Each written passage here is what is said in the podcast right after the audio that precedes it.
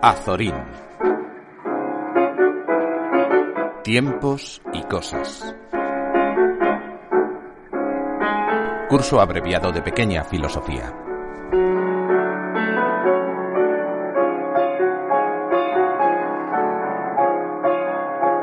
Yo soy un hombre que dice, ¡Viva la bagatela! Cuando me despierto por la mañana entre los limbos del despertar, oigo un reloj que en el piso de arriba tintinea a las once. Luego, en el otro lado, pared por medio, otro timbre más grave y más sonoro lanza también sus once vibraciones. Después, tras un breve instante, en el piso de abajo, una tercera campanilla, más rápida, más vivaracha, suena también apresuradamente sus once campanadas. Entonces yo medito un momento en que es llegada la hora de levantarme, y me levanto, en efecto. Mientras me visto no pienso nada. ¿En qué voy a pensar? Yo no tengo nada grave en qué hacer trabajar mi pensamiento. Eh, yo soy un hombre que dice, ¡Viva la bagatela!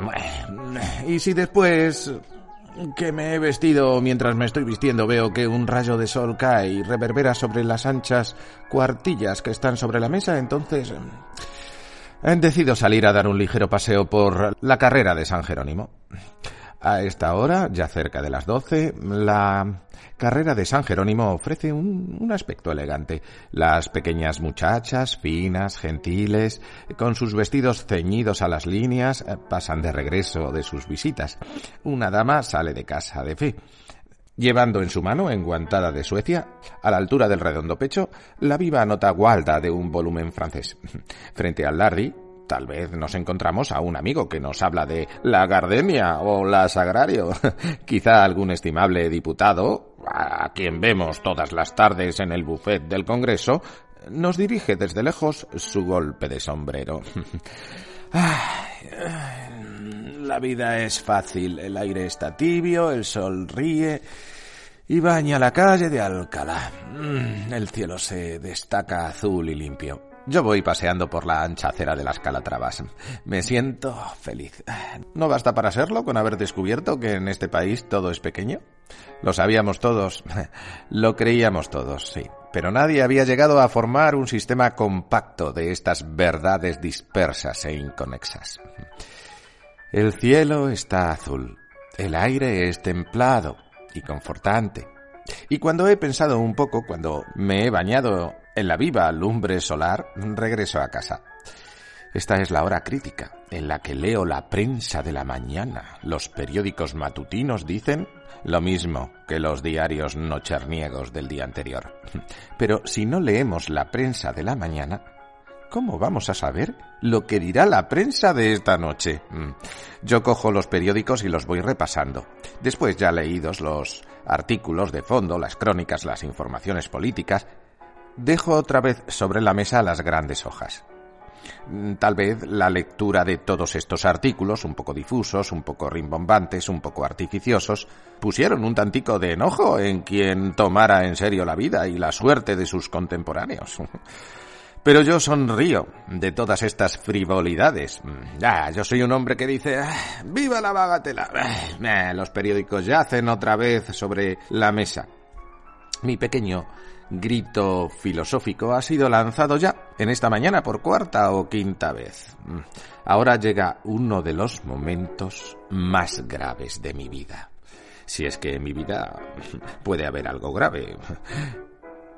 En el bolsillo interior de mi americana reposa un lindo tarjetero de marroquín inglés. Yo mm, lo saco de este bolsillo y lo pongo sobre las cuartillas. Y luego voy extrayendo de su seno recortes de periódicos o diminutos papeles en que aparece trazada con lápiz una frase.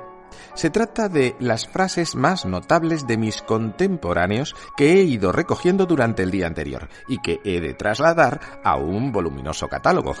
Y he aquí algunas de las últimamente recogidas. Espada. Su definición. Agregado de átomos ferruginosos, ordenado en forma larga y estrecha para dislacerar los tejidos. Pidal, discurso de la Academia, el día 6 de marzo. Ah, mm, a ver. Literatura. ¿Cuál debemos odiar? La deleznable literatura femenina, apocada, sin vida, sin nervio, que nace al calor de las altas munificencias y solo se puede vivir con el saumerio de las adulaciones. Eh, crítica, en el heraldo del discurso de Morote en el Teatro Lírico del día 7. Orador, su concepto. ¿Qué es un orador? Es un conductor de almas hacia el ideal. Burel, crónica del día 6. eh, otra. Eh, responsabilidad de los ministros. Tenemos el deber de no creer en ello. Bien. Eh. Yo no sé si su señoría, señor Ferrandiz, tiene responsabilidad en este asunto. Quiero creer que no. Es mi deber creer que no. Le Rus, en la sesión del 5. hecha para la posteridad, claro. Esta trascendental recopilación me dispongo a almorzar. Mm. Yo almuerzo prosaicamente. Mi bistec es lo mismo que acaso devora mi vecino, que no es filósofo, y el agradable Rioja que bebo es el mismo que puede beber cualquier hombre vulgar. ¿Para qué esforzarnos en sacar eh, hondas filosofías de estas cosas insignificantes que no la tienen?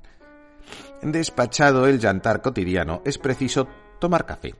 Yo recuerdo que, Campo Amor hizo una hermosa dolora en que recomendaba el uso del café.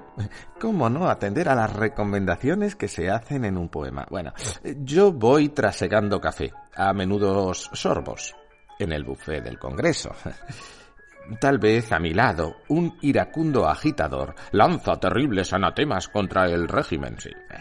Entonces yo siento siento no ser por un momento un orador elocuentísimo, pero en mi fuero interno digo, no hay nada espontáneo e increado.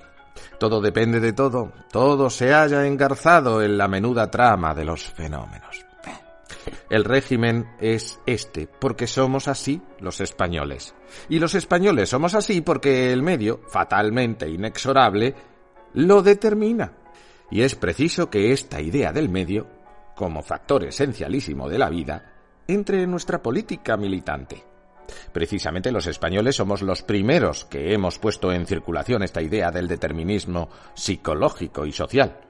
Yo, que he sido un poco erudito años atrás, recuerdo que Baltasar Gracián atribuye en el Criticón nuestra adustez y nuestra melancolía a la sequedad de nuestro suelo, y por mi espíritu asoma también vagamente la idea de que casi un siglo después, en 1739, nueve años antes que Montesquieu publicara El espíritu de las leyes, don Francisco Fernández de Navarrete, en los fastos de la Academia de la Historia tomo 1, asentaba que las causas del carácter de los pueblos se encuentran en el suelo y cielo de un país y estudiaba luego detenidamente la idiosincrasia española, explicándola por la topografía, la flora y la hidrografía de nuestra tierra. ¿De qué servirá que mudemos de instituciones y gobernantes si no nos cambiamos a nosotros mismos? Es decir, si no mudamos radicalmente las causas primarias y hondas que nos hacen ser como somos.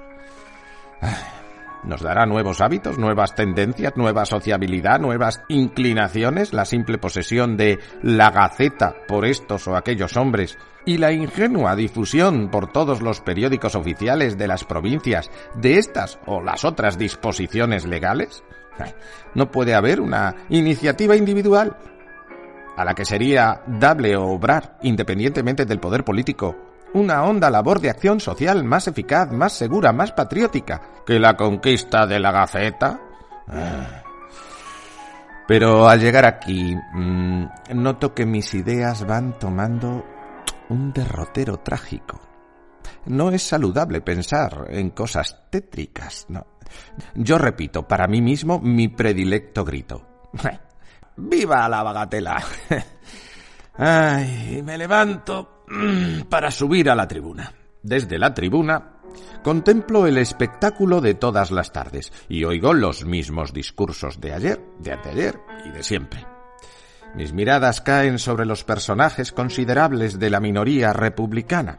Son la esperanza del pueblo.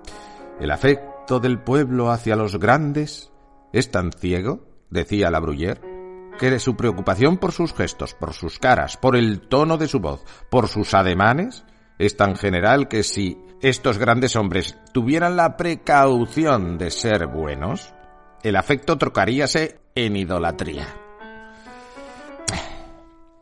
qué hacer sino dar un paseo después de haber oído a todos estos oradores. Es decir, a todos estos conductores de almas hacia el ideal. Yo sospecho que no nos conducen a ningún ideal, pequeño o grande. Pero deambulo por las calles durante un rato y luego, ya de regreso a casa, momentos antes de comer, me pongo a emborronar mis cuartillas diarias. Esta es una de aquellas comedias, decía Moratín hablando de algunas de las del Fénix de los Ingenios, que escribía Lope mientras le calentaban el almuerzo. Estos artículos, igualmente absurdos, igualmente desaliñados, están escritos también a vuela pluma mientras pone en la mesa. ¿Para qué esforzarnos en escribirlos de otro modo? No vale la pena. Yo soy un hombre que dice, viva la bagatela. ¿Por qué sentirnos indignados ante la ineficacia de nuestras cortes? ¿Por qué sentirnos indignados? Todos los parlamentos son lo mismo. La Cámara de los Comunes, decía Hirberto Jorge Wells en su famoso libro Anticipaciones. La Cámara de los Comunes es una arena de partidos en donde combaten fracciones compuestas de personajes iniciados, los cuales desde hace largo tiempo han cesado de tener la menor relación con el progreso social corriente. ¿Cómo vamos a extrañar, después de esto, lo que pasa en España? La digestión no se hace bien si no es en el teatro. La literatura dramática no puede tener un fin distinto. Cierto que los teatros son un poco destartalados, que los actores son ininteligentes y que las obras representadas se caen de insustanciales. Pero yo ya he dicho, no me indigno por nada. ¿Hay motivo suficiente en todo esto para que nos indignemos? Ya ha pasado hace horas la medianoche. En la redacción he charlado un rato. Las pruebas han quedado corregidas. Salgo a la calle y voy lentamente de regreso hacia casa. Ha terminado la jornada. Mi sueño es dulce y tranquilo, plácido, reparador. Yo soy un hombre que dice, ¡Viva la batela!